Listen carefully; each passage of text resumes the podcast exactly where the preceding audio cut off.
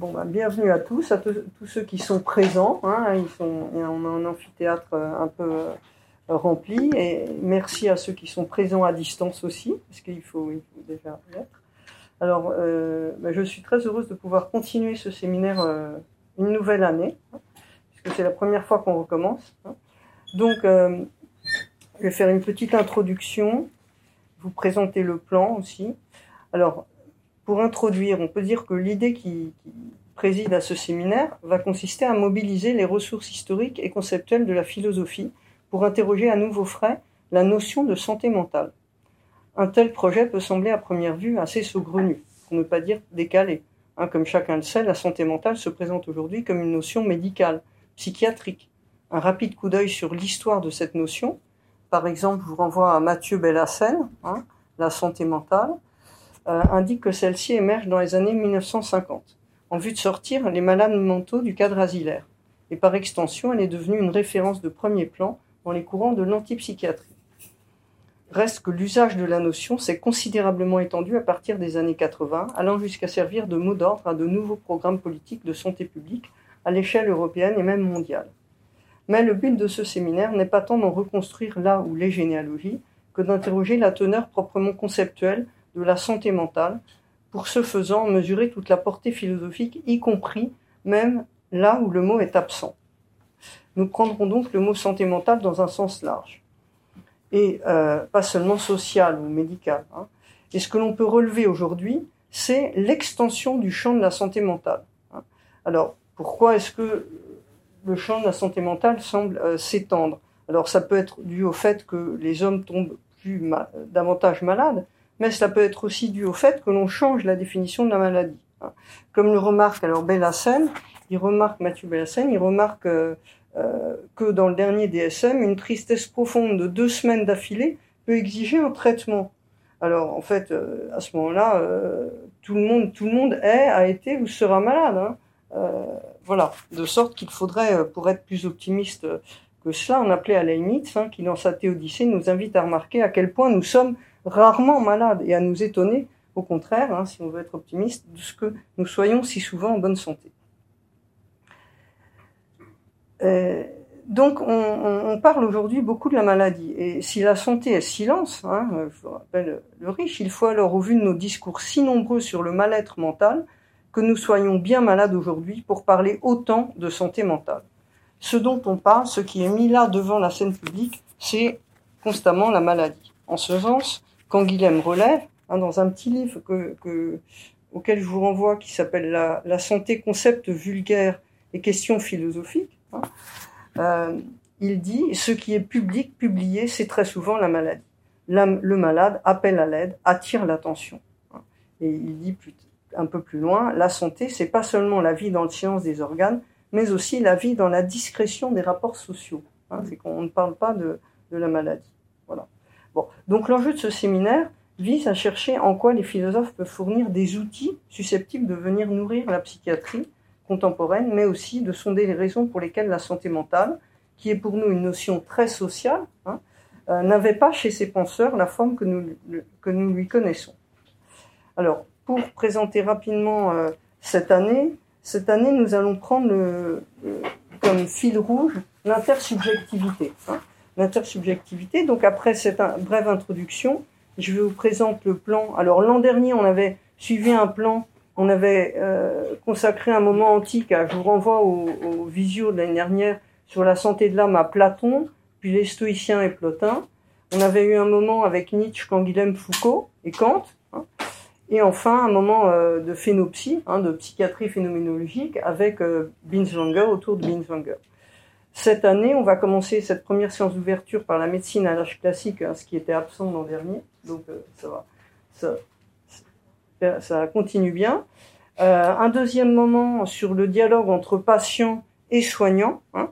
On va s'interroger sur euh, ce qui, qui se passe là entre les, patients et les soignants. Pourquoi est-ce que c'est, c'est, c'est pas facile? Pourquoi est-ce qu'il y a une contamination du mal-être hein? On, passera aussi par la clinique de la Borde, on passera par l'événement psychique avec Catherine Malabou. Et euh, dans un, troisième moment, on se demandera si le psychiatre a besoin d'un philosophe. Et là, on interrogera des relations entre euh, psychiatres et philosophes, Medarbos et Heidegger, Binswanger avec l'amour, et puis on terminera par le japonais euh, Bin Kimura. Et on aura l'honneur de terminer avec Françoise Dastur qui viendra nous parler de, de Bin Kimura, euh, de la pensée japonaise. Hein, et pourquoi est-ce que Bin Kimura s'est rapproché de Heidegger et qu'est-ce que ça apporte comme, euh, comme compréhension de la maladie psychique? Voilà pour, euh, pour cette première introduction. Je laisse la parole à mes consoeurs qui, qui vont aussi. On collabore en fait, on, travaille à quatre cette année, hein, donc j'ai eu du renfort. On travaille à quatre avec Audrey, Vanessa et Julie. Et là, on a Audrey et Julie qui vont vous présenter ce qu'elles feront. Voilà, tout à fait. Alors, juste pour Vanessa, qui est aussi avec nous normalement, mais qui n'a pas pu nous rejoindre parce qu'elle est en montage d'exposition ce soir. Non, vous m'entendez là Ah, vous m'entendez Peut-être pas dans la... visio. Je vais parler plus fort. Là. Bon. Non, je vais prendre le micro. Allons-y. Pour les, les, personnes qui sont Pour les personnes qui sont. Mais le micro n'est pas allumé, je pense. Sinon, il faudrait. Un, deux. Attends, il y a à mettre. Si, si, c'est bon. C'est mieux? Ok, donc Vanessa qui n'a pas pu nous rejoindre ce soir parce qu'elle est en montage d'exposition, mais qui sera là aux, prochaines séances pour, euh, pour euh, animer les, débats avec nous. Euh, et du coup, ce qu'on voulait juste vous dire, mais vous n'étiez pas là pour la plupart au séminaire l'année dernière, mais tout de même, mettre l'accent sur le fait qu'on voulait un petit peu renouveler l'esprit du séminaire pour qu'il soit plus mouvant, moins hiérarchisé, porté en tout cas par l'idée que la connaissance doit circuler, doit se déployer, l'objectif étant, dans une certaine mesure bien sûr, d'allier le fond, à savoir les relations inter intersubjectives dont vient de parler Eva, et la forme que va prendre, la forme que va prendre ce séminaire. C'est aussi pour cette raison euh, que nous vous proposons, euh, plus trivialement bien sûr, un, après le séminaire, un moment de convivialité autour d'un petit buffet pour que vous puissiez prolonger les discussions, euh, euh, oui, voilà, autour d'un moment convivial, etc.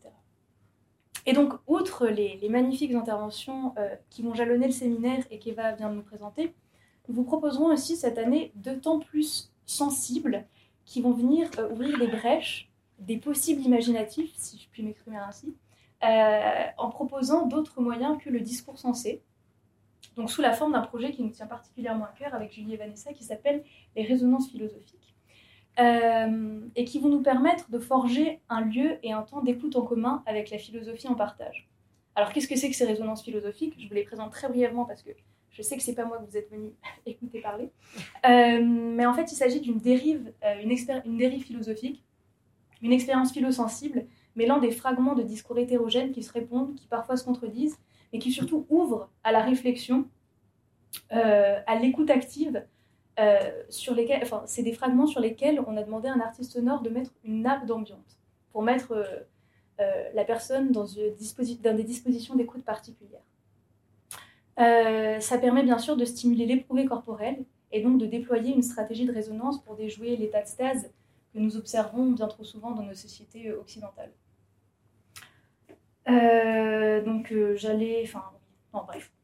Pour en découvrir plus sur cette création sonore, n'hésitez pas à venir le 30 novembre à la première écoute qui sera sur le thème de l'accident et qui sera suivie d'une discussion libre en commun pour euh, respecter, euh, respecter l'esprit que nous voulons que ce séminaire prenne. En tout cas, un grand merci à la chaire, un grand merci à Cynthia Fleury d'avoir renouvelé la confiance qu'elle nous accorde et de nous mettre euh, ce lieu très spécial à disposition pour le bon déroulé du séminaire. Merci aussi beaucoup à Colline, euh, grâce à qui la mise en place du séminaire a été possible et qui est avec nous aujourd'hui. Et euh, pour, ne, pour, ne, plus tarder, euh, passer la parole à Julie pour la... Je vais présenter nos intervenants vous êtes très heureux d'accueillir ce soir. Donc on, est, on accueille pardon, Eric Marker, donc Eric Marker, vous êtes professeur d'histoire de la philosophie moderne à l'Université Paris 1 Panthéon-Sorbonne. Vous êtes également directeur du Centre d'histoire des philosophies modernes, également de la Sorbonne. Vous êtes auteur d'un article intitulé Imagination et philosophie de l'esprit, Descartes, Hobbes et Locke, que vous avez publié en 2022. Vous avez également publié l'ouvrage Regard contemporain sur la philosophie moderne aux éditions de la Sorbonne euh, l'année dernière également. Donc ce soir, vous nous présentez une intervention sur la Medicina Mentis, et on vous remercie grandement pour cela. Euh, cette année aussi, on a l'honneur d'accueillir Eric Fiat qui va parrainer euh, notre séminaire et qui est là présent ce soir et qui sera le répondant d'Eric Marker. Donc Eric Fiat, vous êtes professeur agrégé en philosophie, enseignant-chercheur et professeur à l'Université de Paris-Est Marne-la-Vallée. Vous êtes directeur du laboratoire interdisciplinaire d'études politiques Anna Arendt Paris-Est et membre du conseil scientifique département de recherche en bioéthique du Collège des Bernardins. À cet effet, vos recherches portent sur la place de l'humain dans les, dans les avancées technoscientifiques. Vous êtes spécialisé en philosophie morale et éthique appliquée, notamment en éthique médicale et éthique du travail social. Vous êtes évidemment euh, à l'origine du livre Ode à la fatigue, paru aux éditions L'Observatoire en 2018, et du Petit traité de dignité aux éditions Larousse, paru en 2012. Et nous sommes très heureux de vous accueillir ce soir. Je vais vous laisser la parole maintenant.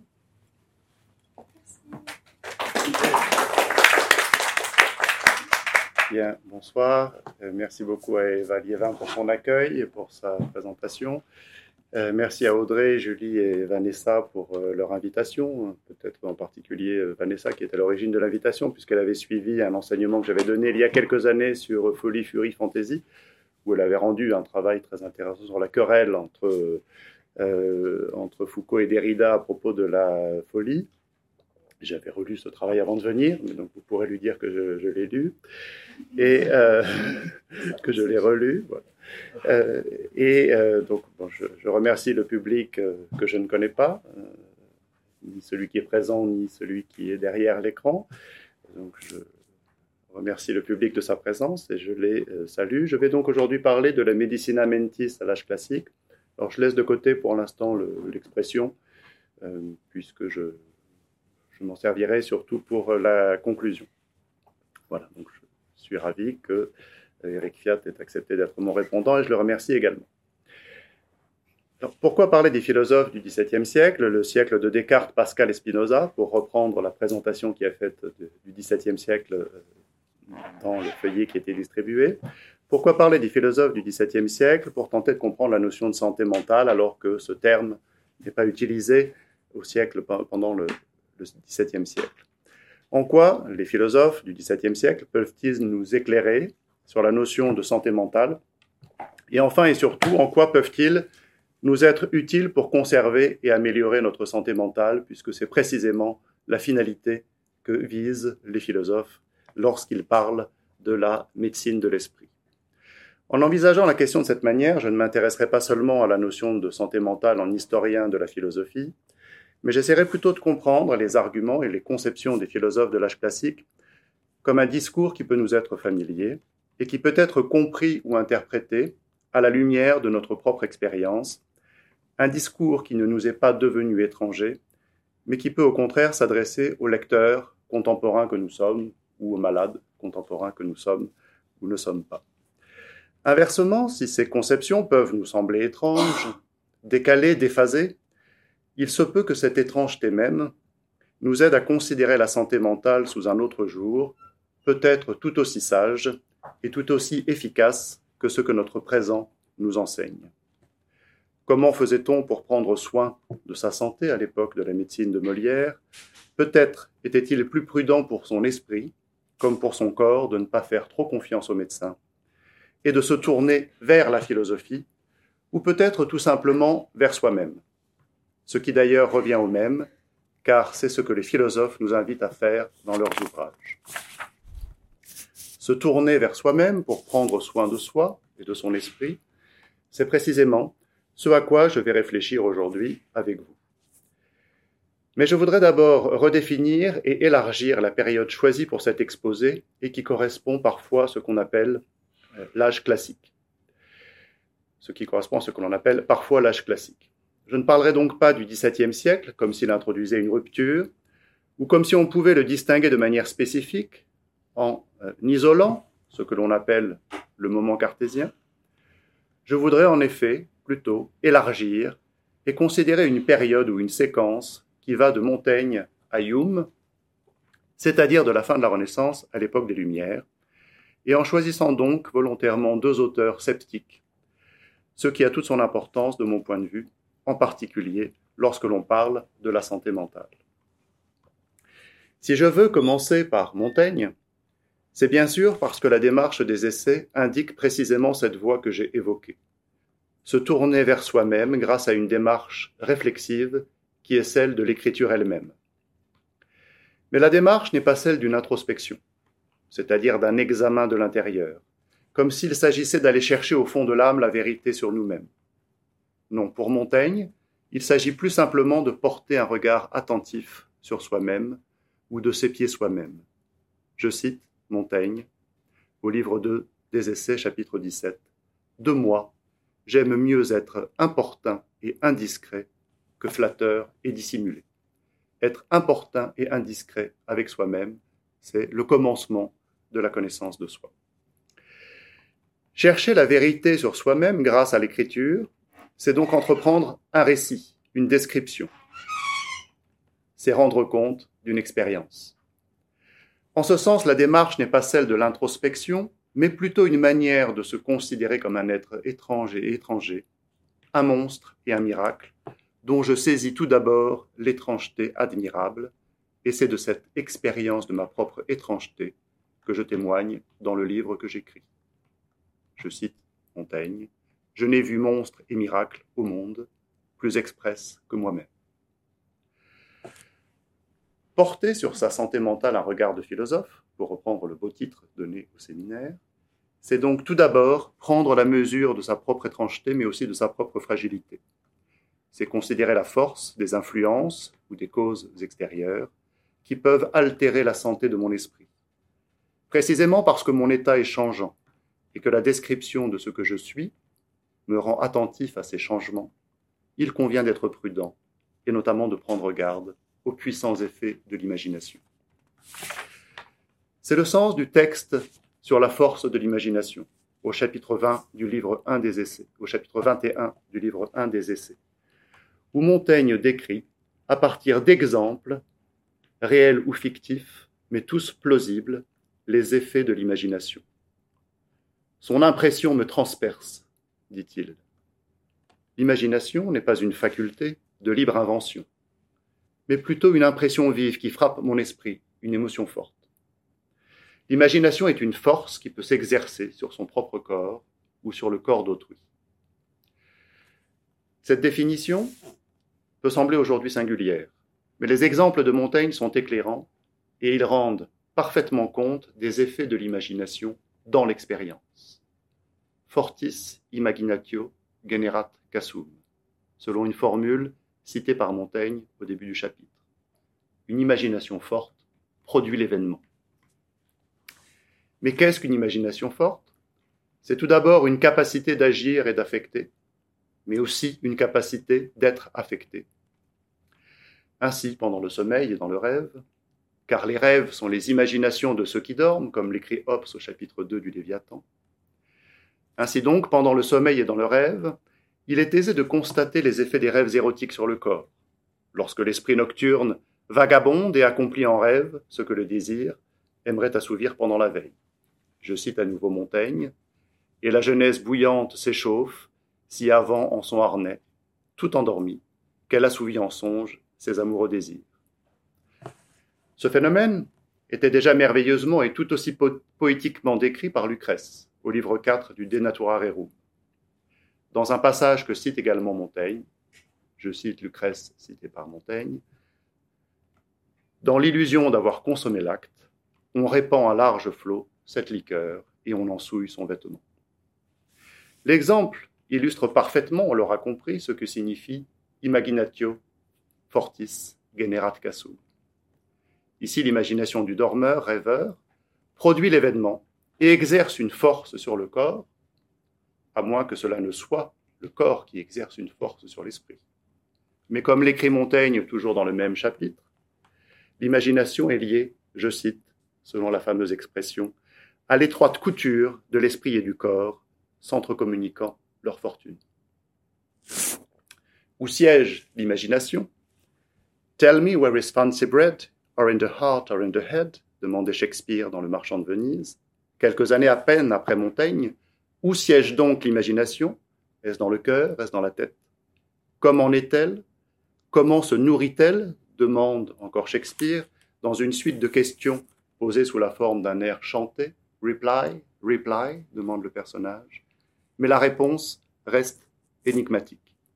L'imagination s'engendre dans les yeux, elle se nourrit de regards, et l'imagination meurt dans le berceau qu'elle habite. Dies in the cradle where it lies et la chanson s'achève sur une note de mystère Ding dong bell, ding dong bell.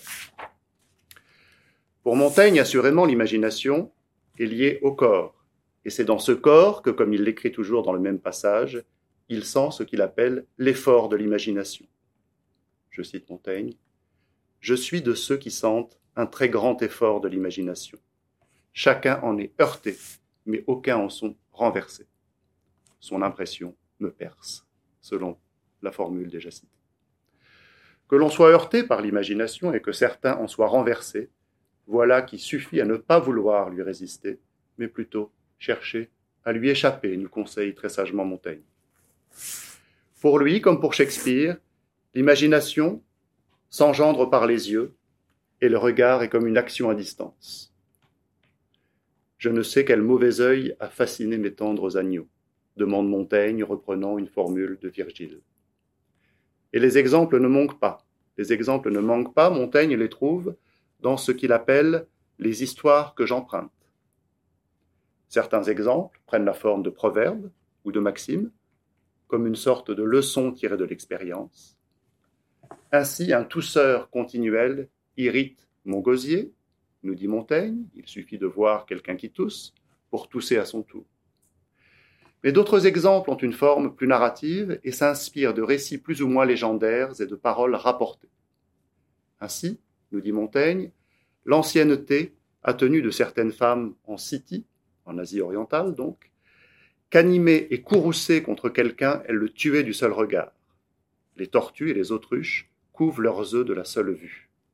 Et quant aux sorciers, on les dit avoir des yeux offensifs et nuisants. Je ne sais qui fascine mes tendres agneaux. De fait, l'ensemble du chapitre est truffé ou cusu d'exemples et d'histoires, d'anecdotes. Montaigne se souvient, ou semble se souvenir, d'un médecin, Simon Thomas, qui voulait amener Montaigne voir un malade à Toulouse, un riche vieillard pulmonique, afin que la vue du jeune visage de Montaigne améliore sa santé et favorise la guérison du vieillard. Mais nous dit Montaigne, il oubliait que la mienne s'en pourrait empirer aussi. Il nous rapporte aussi l'histoire d'un médecin devenu fou, à force d'étudier les fous, et évoque également les effets mortels de la peur. Je cite Montaigne, toujours dans le même chapitre. Gallus Vibius banda si bien son âme à comprendre les essences et les mouvements de la folie, qu'il emporta son jugement hors de son siège, sic onc, puis il ne l'y peut remettre. Et ce pouvoir vanté d'être devenu folle par sagesse. Il y en a qui de frayeur anticipent la main du bourreau, et celui qu'on débandait pour lui lire sa grâce se trouva raide mort sur l'échafaud du seul coup de son imagination. On pourrait multiplier les exemples de ces cas singuliers rapportés par les compilateurs du XVIe siècle et qui montrent la force exorbitante de l'imagination. On pourrait entrer dans le texte des essais, s'y perdre pour ne plus en sortir, car il y a, on le sait, dans la forme même de l'essai quelque chose de monstrueux, une puissance du texte par laquelle Montaigne communique la force de son imagination. Cela lui vaudra d'ailleurs la critique de Malbranche, au livre 2 de la recherche de la vérité, un livre entièrement consacré à l'imagination. Malbranche, qui, en tout critiquant Montaigne, reprendra pourtant de nombreux éléments qu'il avait mis en évidence. Pour ne pas me perdre donc dans Montaigne, ni perdre l'attention de mes auditeurs, je voudrais donc tirer quelques conclusions de cette première référence qui constitue le point de départ de mon analyse. Et je voudrais également justifier ce point de départ et expliquer pourquoi j'ai commencé par Montaigne pour parler de la santé mentale. Au fond, toute la suite de mon exposé se présentera comme un développement des conséquences que l'on peut tirer de cette première référence à Montaigne. Tout d'abord, commencer par Montaigne est pour moi une manière d'indiquer, sans pouvoir le développer, que le lien profond établi entre connaissance de soi et étude de l'imagination, par l'auteur des essais, va marquer durablement et profondément les auteurs du siècle suivant. Descartes, Hobbes, Gassendi, Pascal, Malebranche, Locke, Spinoza. Tous ces auteurs vont, tout comme Montaigne, prendre pour objet de réflexion la puissance de l'imagination. Même si l'imagination est souvent au XVIIe siècle, en particulier pour Malebranche et Pascal, une puissance trompeuse, l'essentiel est de comprendre qu'il n'y a pas de discours sur l'homme, de science de l'homme, ni de sagesse, sans connaissance de l'imagination, sans connaissance de sa propre imagination. L'imagination n'est pas un simple préalable, mais le lieu même dans lequel se constitue le discours sur l'homme. Pourquoi insister sur ce point? Pourquoi placer l'âge classique sous le signe de Montaigne alors qu'il n'est pas certain qu'il y appartienne? Eh bien tout simplement pour montrer ou suggérer que la raison des classiques n'est pas cette raison froide et normative, cette raison qui exclut la folie selon la perspective dessinée par Foucault dans l'histoire de la folie et l'âge classique, elle n'est pas non plus ou pas seulement cette raison grammairienne dont Foucault dresse le tableau dans les mots et les choses, comprendre la puissance de l'imagination, prendre la mesure de sa puissance, c'est aussi mettre en cause le pouvoir de la raison et commencer par comprendre. C'est-à-dire observer l'homme tel qu'il est, scruter sa nature passionnelle et mettre en évidence le rôle de l'imagination dans notre histoire et notre expérience. Ou pour le dire autrement, c'est rendre compte de la part d'imaginaire dans nos expériences. Bien que l'imagination semble produire des effets admirables, c'est-à-dire étonnants ou merveilleux, il suffit d'observer et de comparer ce que l'on voit et ce que l'on peut lire chez les anciens pour rendre compte des effets de l'imagination.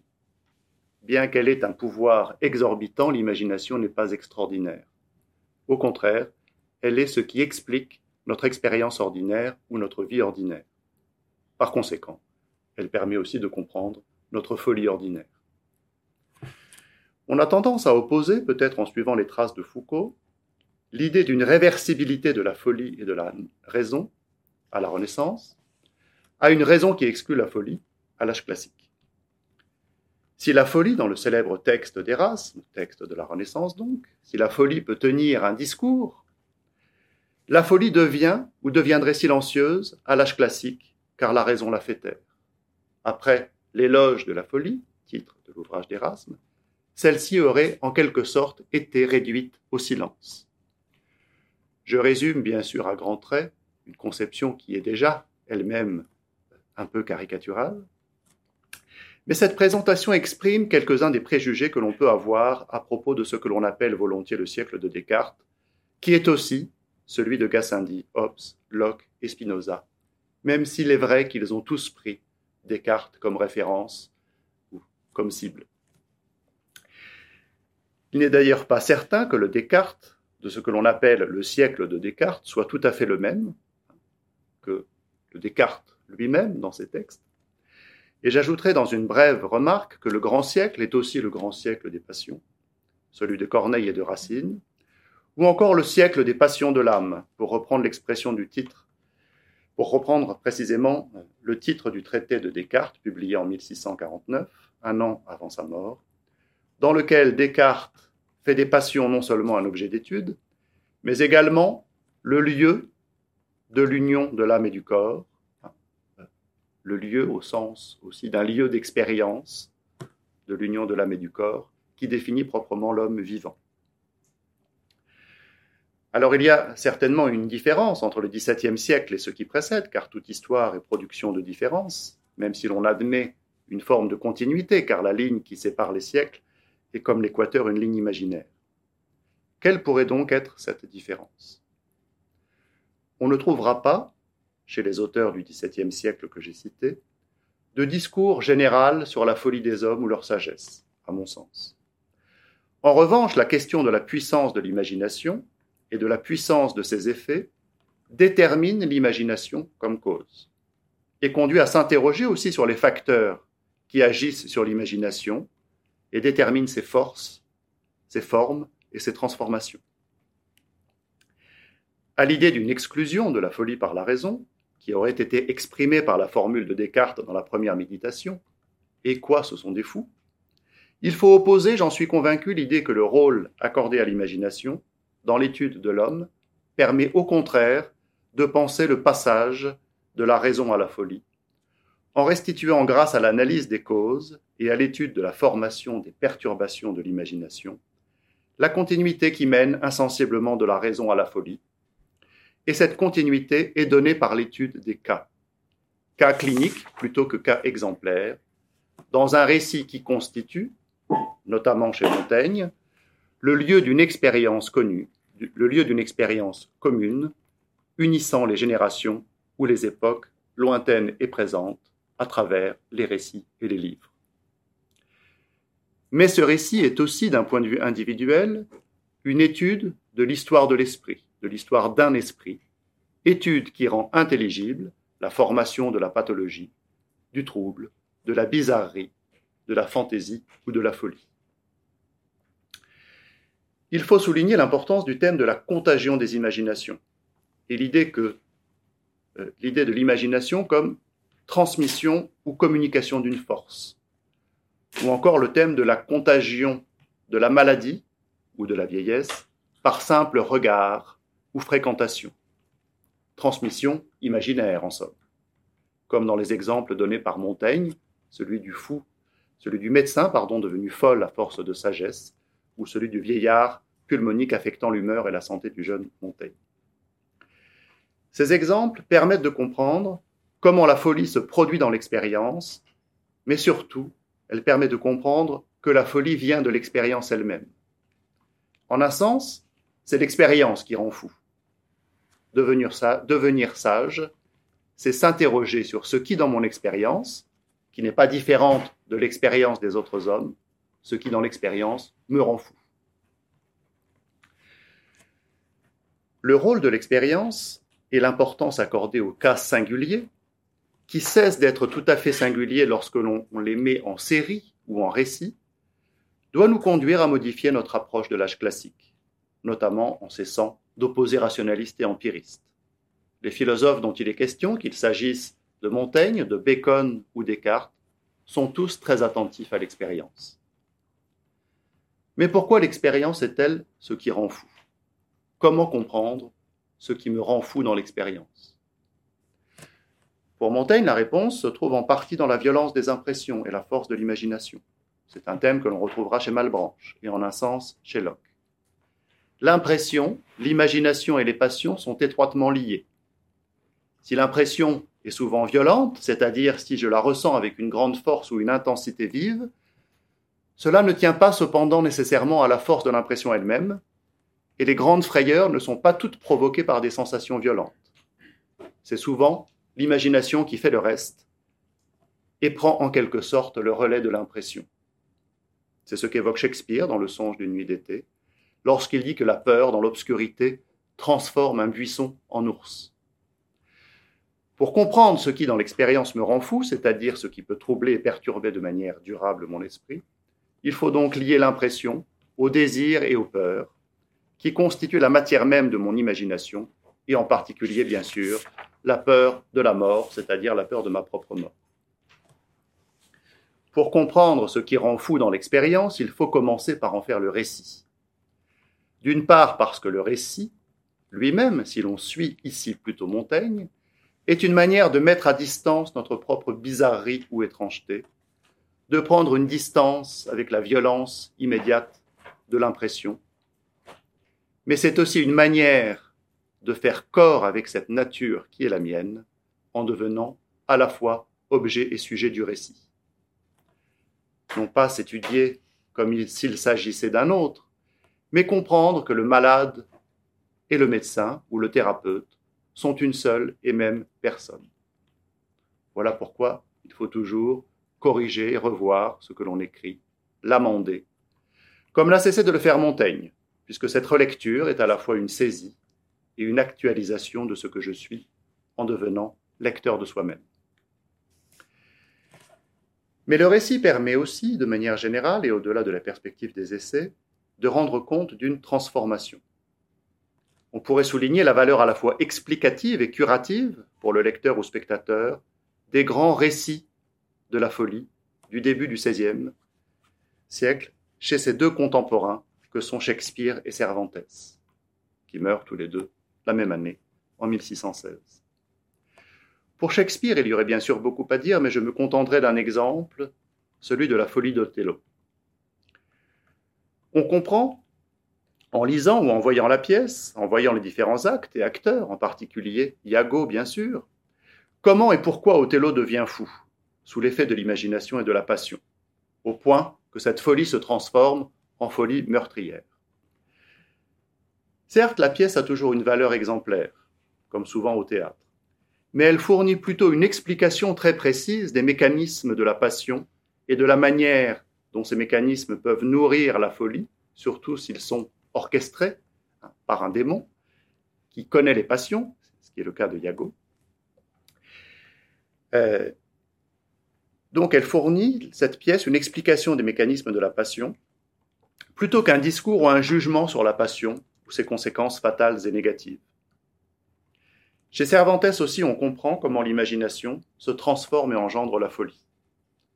Sous l'effet de la lecture pour Don Quichotte, ou pour le héros d'une des nouvelles exemplaires, le licencié de vers, qui est un jeune homme qui, après avoir rêvé de bataille, un peu comme Don Quichotte, et avoir connu une expérience amoureuse apparemment très traumatisante, une femme lui aurait fait euh, prendre un filtre qui l'aurait euh, rendu fou, ce filtre était à base de membrillo, de coin en espagnol, mais on comprend le jeu de mots que cela peut signifier. Et l'allusion est effectivement transparente, donc il y a une intelligibilité très claire du récit, même si celle-ci est un peu cachée. Donc il devient fou, il devient le licencié de verre, il s'imagine avoir un corps de verre, comme ces fous évoqués par Descartes dans la méditation, ou chez les médecins contemporains de Descartes, ou encore dans les traités sur la mélancolie que l'on trouve en Angleterre à la même époque. Qu'est-ce qu'avoir un corps de verre? Est-ce que c'est être si fou que de penser que l'on a un corps de verre? Qu'est-ce d'autre que de penser que notre corps est très fragile et d'imaginer qu'il va se détruire et donc d'agir en conséquence? C'est ce que fait le personnage de la fiction de Cervantes. Ce qui est important ici donc, c'est que la folie se trouve inscrite dans l'expérience, dans le récit de l'expérience. Elle est un phénomène que l'on voit apparaître, et dans le cas du licencié de verre, disparaître puisque le héros revient à la raison à la fin du récit derrière l'extraordinaire de la folie, se cache l'ordinaire des causes efficientes que le récit fait apparaître dans la continuité des différentes phases. Là encore, le récit permet une mise à distance, mais ce récit, d'une expérience, au fond, touche le lecteur parce qu'il se dit qu'il se reconnaît dans le personnage, comme dans le personnage de Don Quichotte. Et ce qui arrive au personnage pourrait tout aussi bien lui arriver, même s'il n'en a pas nécessairement pleinement conscience, la lecture favorise cette conscience. Le récit permet non seulement de faire la genèse du trouble et d'expliquer l'inexplicable, mais il rend également possible une forme de partage d'expérience, au sens où le récit d'une expérience possible, et toute expérience devient possible dès lors qu'elle est l'objet d'un récit, cette expérience possible devient l'occasion de repousser les limites de sa propre expérience, c'est-à-dire de l'expérience que j'ai lorsque je ne suis pas lecture d'autres textes que celui de ma propre expérience. L'idée est banale, mais elle ne m'intéresse ici que pour montrer précisément que la folie est liée à la contrainte qu'exercent sur mon esprit les limites de l'expérience. Je ne parle pas des limites de l'expérience en général, mais plutôt de ses bornes ou de ses frontières, c'est-à-dire de ses clôtures ou de ses chaînes. Si pour comprendre la folie on cesse de la considérer comme extraordinaire, ce n'est pas pour en faire un phénomène ordinaire, que la raison pourrait appréhender et dont elle pourrait s'emparer, mais plutôt pour comprendre précisément que la folie est la conséquence de l'ordinaire de mon expérience ou d'une expérience trop ordinaire. Aussi le sujet dont il est question, je veux parler des sujets de la folie, décrits et analysés dans les récits, ces sujets sont précisément des individus enfermés dans l'ordinaire de leur expérience ou affectés comme Don Quichotte par le décalage entre le caractère extraordinaire de l'expérience imaginée et le caractère ordinaire et insignifiant, ou proprement indescriptible, de leur expérience. En un lugar de la Mancha cuyo nombre no quiero acordarme, dans une bourgade de la Manche dont je ne veux pas me rappeler le nom, selon la célèbre, très célèbre première phrase du Quichotte. De Don Quichotte, donc, avant qu'il ne devienne Don Quichotte, on ignore même jusqu'à son nom exact, qui demeure incertain, de Don Quichotte, on ne pourra faire aucun récit avant que le récit ne commence. Son identité n'avait de place dans aucun, dans aucun récit, si ce n'est dans les récits extraordinaires qu'il lit dans les romans de chevalerie. Cependant, en réalité, on pourrait dire aussi que l'imagination de Don Quichotte est elle-même très ordinaire. Elle ne peuplée que d'un seul type d'être, car il ne lit qu'un seul type de livre. Même s'il est vrai qu'il a la manie de lire tout ce qu'il trouve, y compris les papiers qu'il trouve par terre, comme s'il était, dans le monde, à l'affût du moindre texte et du moindre sens. Quoi qu'il en soit, son intelligence et son imagination, l'ingenium de l'ingenioso Hidalgo, est de nature obsessionnelle, et ses idées sont plutôt des idées fixes. L'idée de la folie comme expérience limitée ou contrainte est précisément ce qui, chez Locke, John Locke, à la fin du XVIIe siècle, permet de penser l'ordinaire de la folie. Tel l'âne qui tourne autour de son pieu lorsqu'il est attaché, qui ne peut élargir ses perceptions et augmenter le nombre et la variété de ses idées, celui qui est affecté par ce que Locke appelle l'association des idées, est lui aussi enchaîné à une expérience qui le ramène à la violence d'une impression dont il n'a plus souvenir.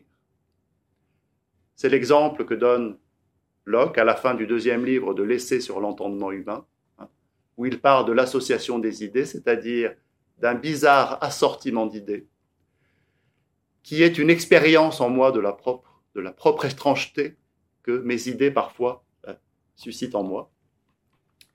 Il prend là encore une fois un exemple de cas, un peu à la manière de Montaigne, mais dans une perspective qui est plus directement clinique, puisque Locke était aussi médecin. Il donne l'exemple de ce malade qui, à la vue du médecin qu'il a opéré, part en courant car la vue du médecin euh, rappelle la douleur de l'opération. Il prend un autre exemple qui est celui du malade qui ne peut entendre le mot miel car sans qu'il le sache, le simple mot miel réveille une indigestion qu'il avait eue en prenant trop de miel et dont il n'a plus souvenir. Et le plus drôle est certainement ce danseur qui ne pouvait danser sans la présence d'un coffre qui se trouvait toujours dans la pièce où il avait l'habitude de danser. Et donc, si le coffre manquait, il lui était impossible, comme prisonnier de cette association d'idées, il lui était impossible de penser. Voilà donc les quelques... Euh, quelle heure est-il? Euh, Oui, il est... Euh, donc voilà les, quelques pistes que j'ai voulu suggérer à partir de Montaigne et des liens que j'ai indiqués de manière très partielle et très partiale euh, avec Locke, euh, essentiellement, euh, et avec la littérature plus ou moins contemporaine de Montaigne. Donc je voudrais maintenant, en conclusion, et pour amorcer une discussion, et peut-être la, deuxième phase de l'intervention, je verrai si il y a une pause avant que l'on aborde les textes auxquels j'ai songé, ou bien si je distribue directement les textes, vous me direz. Donc je voudrais revenir sur la question que j'ai posée, à savoir la question du rapport entre santé mentale et medicina mentis. Donc medicina mentis, médecine de l'esprit. Le titre est emprunté à un ouvrage d'un certain Tschirnhaus, hein, qui est un contemporain et disciple de Spinoza. Alors ce qui est frappant, c'est que la medicina mentis n'est pas un ouvrage de médecine, mais c'est un ouvrage de logique. Dans la tradition des arts de pensée, mais euh, il y a dans l'art de penser et dans la méthode qui doit, grâce à la philosophie, apprendre à bien penser, quelque chose qui relève de la médecine de l'esprit. je pense que pour comprendre eh bien, cette évidence qui est perdue de nos jours, à savoir l'idée qu'apprendre à bien penser pourrait euh, favoriser notre santé mentale, euh, ce n'est pas du tout certain. Il y a aussi cette idée, bien évidemment, que la mélancolie elle-même est produite bien par un, excès de pensée, mais évidemment, trop penser, c'est mal penser. Et donc les auteurs dont je vais parler très rapidement, euh, ici essentiellement Descartes et Spinoza, au contraire enracinent la pensée dans l'expérience et lient ce que euh, Descartes et Locke appellent la conduite de l'entendement ou la direction de l'esprit, ce que Spinoza appelle la réforme de l'entendement. Donc il lit cette perspective qui est liée à l'entendement, à une forme d'éthique, c'est-à-dire à la recherche d'une meilleure vie, d'une vie bonne, et euh, l'art de penser directement lié à la conduite de la vie, c'est-à-dire, comme chez Montaigne, et un grand nombre d'auteurs que j'aime beaucoup, mais dont je ne pourrais pas parler, essentiellement anglais, en particulier Hobbes, euh, donc considère que réfléchir, hein, de manière éthique ou dans le cadre d'une éthique, c'est essentiellement observer le mouvement des passions et de ses propres passions. Alors je voudrais citer deux textes et donner quelques éléments euh, de euh, commentaires. Donc je, pense que je, distribue les textes maintenant et puis euh, on fera peut-être les questions, on passera aux questions après peut-être. Voilà, donc il s'agit de, de deux textes. En visio, peut-être peut-être pour ceux qui sont à distance, indiquer les références des textes. Oui, tout à fait. Alors, il s'agit de deux textes. Euh, le, le, premier texte, c'est euh, euh, la lettre à, à, Newcastle, la lettre de Descartes à Newcastle. Je ne savais pas qu'il y avait des gens en visio. Oui. J'aurais, pu peut-être euh, oui, partager l'écran. voilà. Un, mais, oui. oui. C'est vrai. Euh, mais, Euh, mais bon, disons que ce, ce que je vais en dire, ce que je vais en commenter, tient dans des formules brèves, je pense, qui seront relativement euh, audibles Donc, à l'écran. oct- Octobre 1645. Voilà, donc la lettre à- à- au marquis de Newcastle d'octobre 1645, lettre de Descartes à Newcastle. Et le deuxième texte est un texte certainement plus célèbre, qui est le tout début du traité de la réforme de l'entendement de Spinoza. Ouais, j'adore, ce texte. Ouais, c'est, c'est un texte admirable. Alors, le début.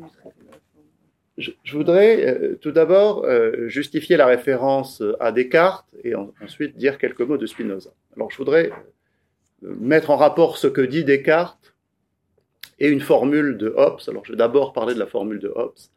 Hein, au début du Léviathan, Hobbes présente son livre en disant que pour devenir sage, pour se connaître soi-même, il faut mieux lire les livres et pas simplement lire les hommes. Euh, Et il traduit la formule qu'il redonne, la célèbre maxime socratique connais-toi toi-même, qu'il cite euh, en grec, et qu'il, non, qu'il cite en latin, pardon, euh, noscete ipsum, mais il l'a traduit en disant lis-toi toi-même. Lis-toi toi-même. On pourrait développer et montrer qu'il y a une inspiration montaignienne derrière. En tout cas, c'est cette idée, bien évidemment, que l'éthique passe non seulement par la connaissance de soi, mais peut-être par un livre, puisque la meilleure façon de se lire soi-même est encore d'écrire son propre livre, ce que fait, ce que fait Hobbes. Donc cette, référence ou cette euh, traduction euh, de l'adage euh, par Hobbes, read thyself, lis-toi toi-même, me semble être assez exemplaire bah, du, pré- du, précepte éthique autour duquel pourraient euh, s'unir, pour une fois, alors qu'ils n'étaient souvent pas d'accord, Descartes et Hobbes, et en un sens Spinoza. Et euh, je mettrai donc en rapport cette maxime de Hobbes avec euh, ce précepte, ce conseil étrange que nous donne Descartes dans la lettre à Newcastle, où il pense que chaque homme, avec un peu de sagesse, peut devenir médecin de soi-même. Alors je lis le texte de Descartes. La conservation de la santé a été de tout temps le principal but de mes études, et je ne doute point qu'il y ait moyen d'acquérir beaucoup de connaissances touchant la médecine qui ont été ignorées jusqu'à présent. Excusez la faute. Je n'ai garde de me vanter de les avoir, et tout ce que j'en puis dire à présent est que je suis de l'opinion de Tibère, le vilain empereur, qui voulait que ceux qui ont atteint l'âge de 30 ans eussent assez d'expérience des choses qui leur peuvent nuire ou profiter pour être eux-mêmes leurs médecins, pour être eux-mêmes leurs médecins. En effet, il me semble qu'il n'y a personne qui ait un peu d'esprit qui ne puisse mieux remarquer ce qui est utile à la santé, pourvu qu'il y veuille un peu prendre garde que les plus savants docteurs ne lui sauraient enseigner. Alors il y a différentes manières de mettre en valeur l'intérêt de ce texte. Donc d'une part, ça exprime évidemment cette sorte de défiance, puisque les médecins euh, inspirent peu confiance, il faut mieux s'en remettre à soi-même. Mais je pense que de manière plus générale, bien, il, faut dire deux choses à propos de ce que cette formule nous dit de la perspective de, Montaigne. Déjà, avant d'exclure les fous, les fous s'occuper de soi, c'est la première, le premier, premier conseil de sagesse. Et surtout, je pense que l'on peut mettre en rapport, de manière relativement évidente, le fait d'être, de pouvoir être médecin de soi-même et la façon dont l'itinéraire des méditations désigne précisément la façon dont l'esprit ne peut compter, en un premier temps du moins, que sur lui-même pour parvenir à la certitude. Donc, c'est cette idée que le soin de mon esprit ne peut être confié qu'à moi-même. Le second élément qui me semble important, c'est que Descartes dit ici que la conservation de la santé était de tout temps le principal but de mes études. Donc la conservation de sa propre santé, la conservation de la santé des hommes, pensant que la philosophie peut apporter euh, des connaissances. Et la, médecine est l'une des branches euh, essentielles, bien évidemment, dans la lettre préface des principes de la philosophie. les racines sont la métaphysique, le tronc est la physique, et l'une des branches, c'est la médecine.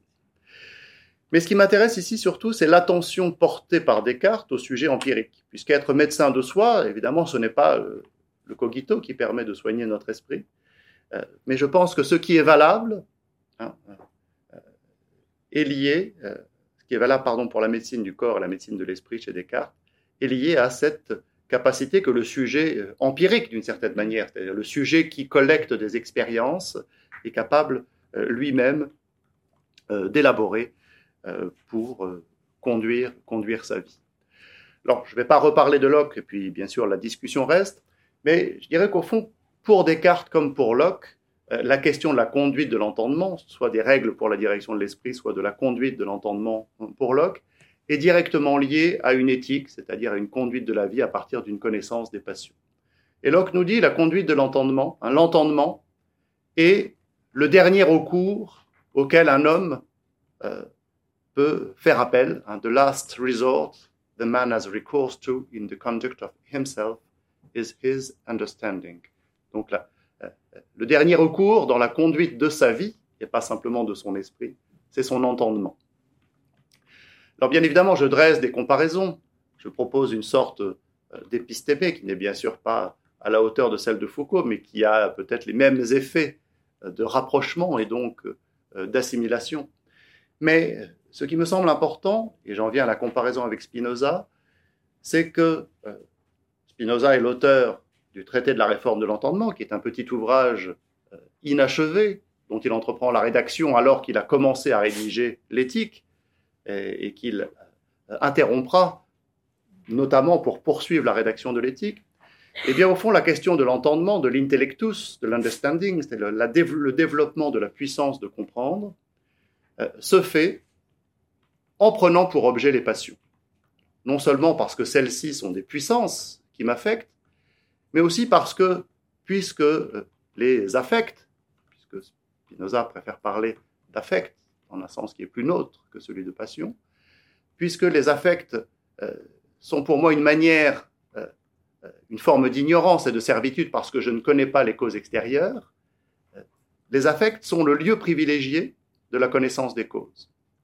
Non seulement parce qu'elles engendrent un état de servitude, mais parce que c'est précisément à propos de ceux dont en moi j'ignore la cause que je dois en premier lieu exercer ma puissance de comprendre.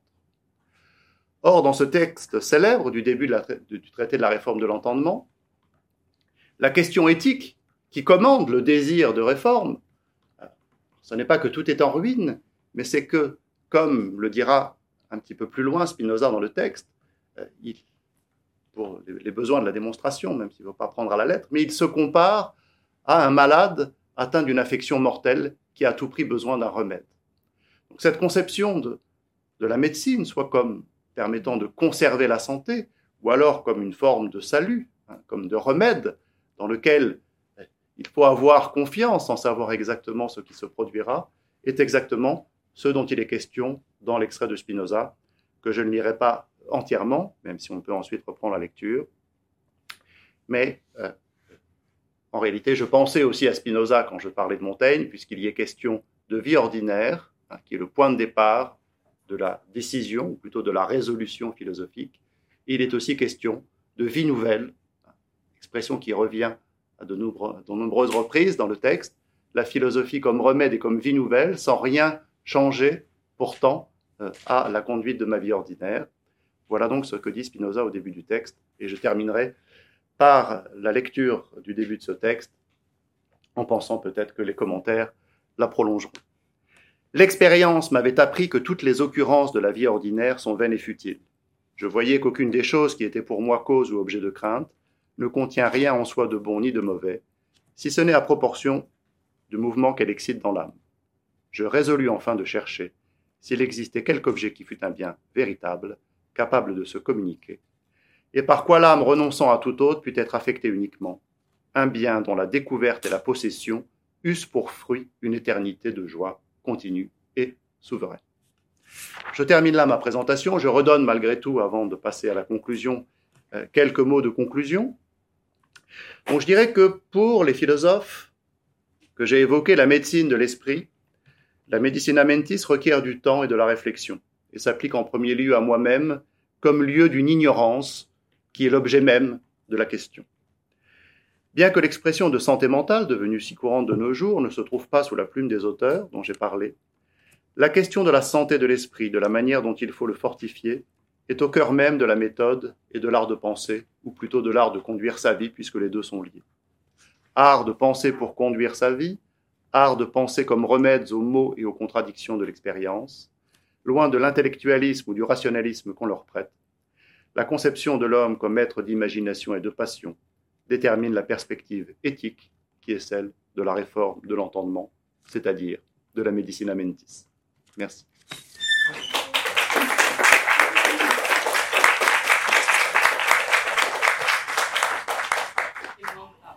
Voilà, me, voilà investi de, deux tâches qui m'honorent beaucoup. Je suis à la fois parrain et répondant. Je vais essayer d'être à la hauteur de ces deux tâches. Euh, mon premier mot sera un mot de gratitude à votre égard, chers collègues, pour la façon, je dirais, à la fois rigoureuse et souple qui fut la vôtre de remettre en cause la représentation, je dirais, scolaire du siècle classique comme siècle de la raison. Car j'ai vraiment le goût de vous avoir entendu, d'une part, fait commencer ce siècle plus tôt et s'éteindre plus tard que cette représentation ne nous l'avait appris. D'autre part, le goût de cette façon que vous avez eue d'utiliser euh, autant de références littéraires que, que philosophiques. Vraiment, merci beaucoup pour Shakespeare, merci pour Cervantes, tous auteurs qui nous apprennent qu'il ne faut pas séparer la folie et la raison selon un cadastre trop bien découpé. À cet égard, euh, je vous rappelle la formule que vous devez connaître, euh, que Francis Ponge aimait beaucoup citer. En fait, je, la croyais de Ponge, mais elle est de Maldinet. Le classicisme n'est que la corde la plus tendue du baroque. Génial ça. Et donc cette idée d'un siècle baroque euh, fou et d'un siècle classique raisonnable est annulée par une formule de, ce genre. Euh, euh, qu'il ne faille pas séparer euh, la raison et la folie selon un cadastre bien découpé, pour moi ça a été dit par deux autres auteurs que je ne prends pas également au sérieux, mais enfin on peut les citer. C'est Chesterton qui dit Le fou n'est pas celui qui a perdu la raison, c'est celui qui a tout perdu sauf la raison. L'autre auteur, c'est Salvador Dali qui disait La seule différence entre un fou et moi, c'est qu'il ne suis pas fou.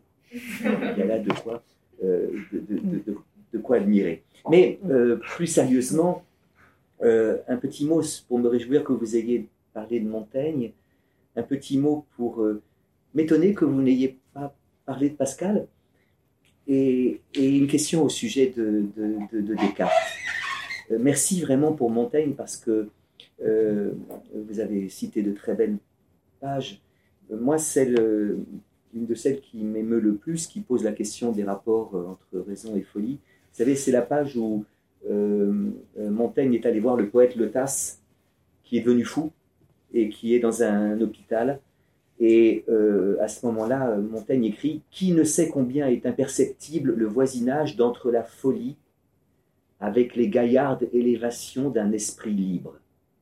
Infini esprit se trouve réduit par sa force et souplesse clarté qu'il a aveuglée, exacte étendue appréhension de la raison qu'il a mis sans raison, curieuse et laborieuse quête des sciences qu'il a conduit à la bêtise.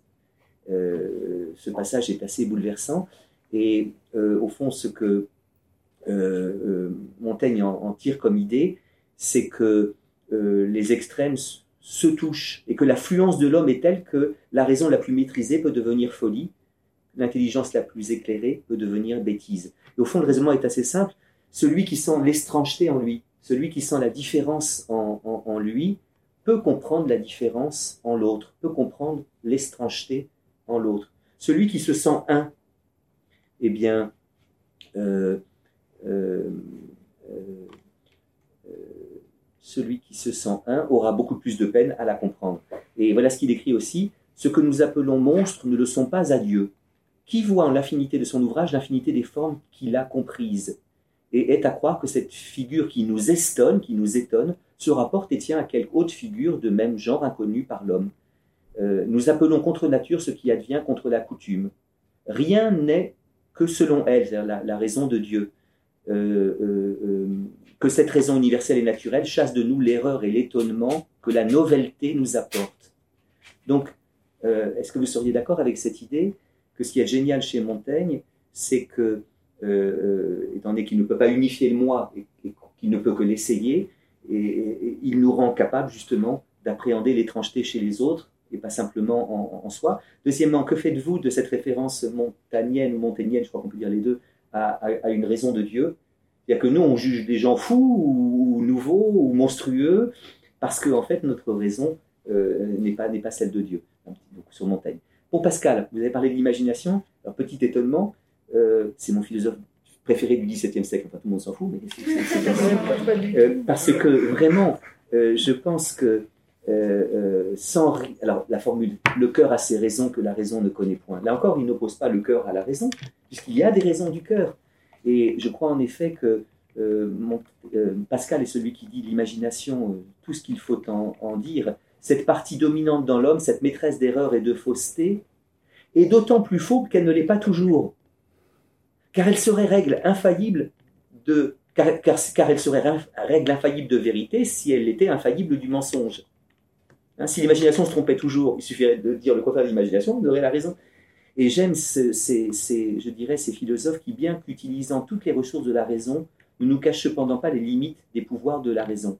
Ce sont des penseurs au cœur battant, des cœurs intelligents, des intelligences cordiales, qui savent se moquer de ce qu'on pourrait appeler la superbe philosophique, savent rire de l'arrogance rationnelle, et n'hésitent pas à flétrir, effranger, corroder cette arrogance de la raison qui croit pouvoir vaincre toutes nos peurs, euh, euh, toutes nos imaginations le cœur a ses raisons que la raison ne connaît point. Donc pourquoi, euh, pour l'imagination, ne pas avoir cité euh, Pascal, qui me paraît plus, plus simple que les autres Et puis enfin, euh, au sujet de Descartes, apparemment, dans le, la, discussion Foucault-Derrida, vous êtes plutôt du côté Derrida, n'est-ce pas? Foucault, dans le deuxième chapitre de la première partie d'Histoire de la folie, consacre un passage à Descartes, vous savez, qui est pris comme témoin exemplaire d'un mouvement de pensée qui expulserait la, la folie hors du champ, hors d'un champ unifié euh, par la raison.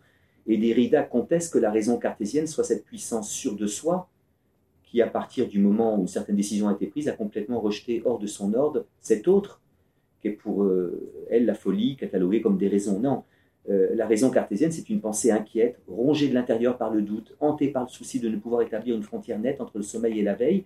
effectivement, je dirais que, bon, avec Derrida, qu'il y a dans la pratique du doute hyperbolique faire comme si tout ce qui était un tout petit peu douté était complètement fou. Comme dans l'hypothèse du malin génie, quelque chose qui ne va pas sans une certaine dose de folie. Voyez, euh, il faut éprouver la raison, l'affoler, l'ébranler de fond en comble dans toutes ses certitudes, et donc la mener jusqu'à un point où peut-être elle flirte avec la, la, folie. Donc trois questions qui n'en sont pas, pas une. Euh, êtes-vous d'accord avec cette idée que ce qui est génial chez Montaigne, c'est de penser l'étrangeté en lui? Euh, que faites-vous de sa référence à la raison de Dieu? Pour Montaigne. Pourquoi Pascal pas plus présent? Et puis plutôt Derrida que Foucault au sujet de Descartes. Mais vous n'êtes pas obligé de répondre à tout ça. Mais enfin, le parrain, euh, comment? Discutant. Répondant. Répondant. devait, devait travailler un peu. Bien, merci, cher, cher parrain, cher répondant, pour ces questions. Euh, pour certaines, ils iront assez vite. Alors, pour, euh, bon, tout à fait d'accord avec vous euh, pour Montaigne, sur la question de l'étrangeté.